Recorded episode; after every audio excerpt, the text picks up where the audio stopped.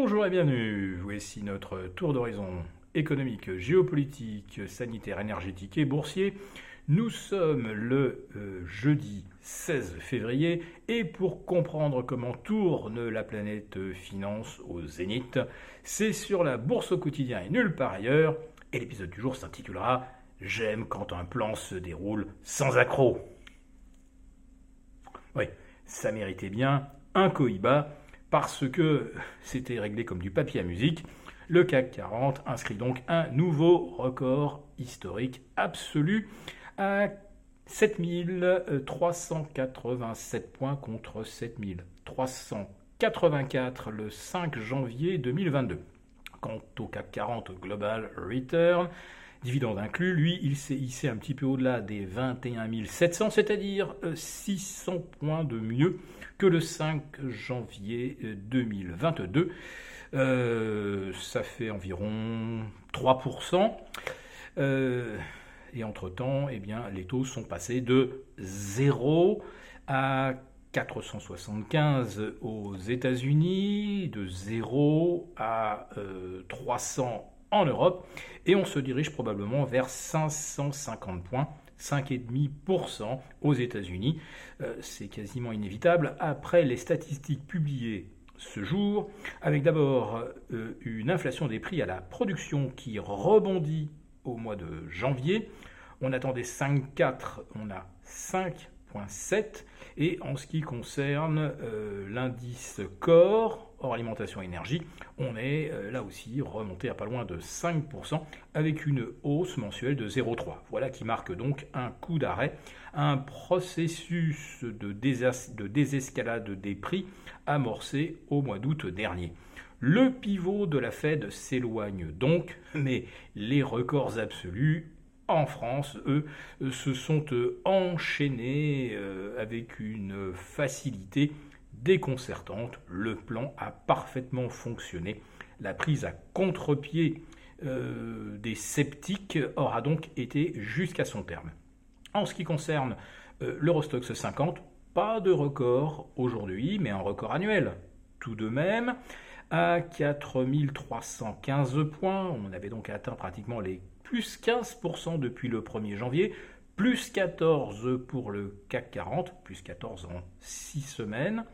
Euh, c'est donc la septième en fait de hausse consécutive et c'était la vingtième semaine de hausse depuis le 29 septembre dernier.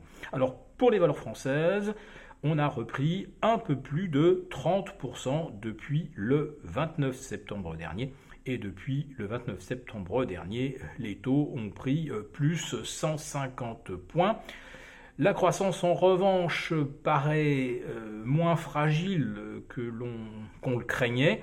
Néanmoins, euh, avec des taux qui vont continuer de se tendre, ça va être très compliqué pour les entreprises d'investir. Alors, je vous ai parlé de l'indice des prix qui rebondit, mais il y a aussi le chômage avec des inscriptions hebdomadaires qui reculent encore cette semaine à 400, pardon, à 194 000 on pensait à un rebond vers 200 ou 210 000, et ce rebond n'est pas au rendez-vous.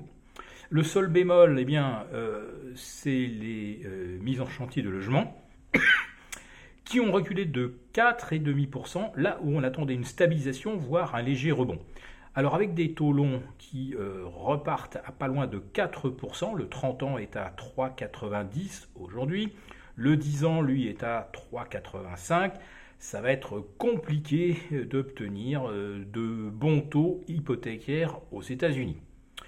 En Europe, euh, la dégradation des Bunds et des OAT se poursuit. On est maintenant à 2,84, 2,85 sur euh, l'OAT. Les Bunds allemands repassent au-delà des 2,50%. Eh bien, sur les OAT, on se rapproche bien, bel et bien des 3% et euh, du record touché fin décembre aux alentours de 3,20. Euh, euh, on va probablement les revoir. Alors c'est quand même extraordinaire qu'on ait réussi effectivement à établir ce nouveau record du CAC au-delà des 7380 avec ces conditions de taux.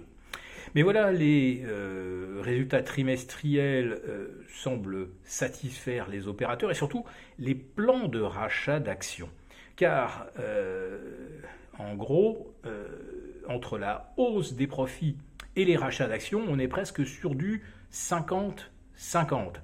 Et ces rachats d'actions, eh bien, on les doit forcément à une surliquidité, c'est-à-dire que les entreprises regorgent de cash, même si on peut penser qu'avec des taux à 5,5% aux États-Unis, euh, ça va être beaucoup plus difficile maintenant de euh, financer des rachats de titres. Euh, ça commence à devenir un petit peu cher. Néanmoins, on a cette inertie de la surliquidité après tous les plans de relance de 2021 et de 2022. Un petit coup d'œil sur le dollar euh, qui repasse euh, au-dessus des 1,0660 contre l'euro. En fait, c'est l'euro qui recule en dessous de 1,0660. Et là, ça marque aussi peut-être un petit tournant, puisque euh, la tendance haussière de l'euro serait invalidée en dessous de 1,0690.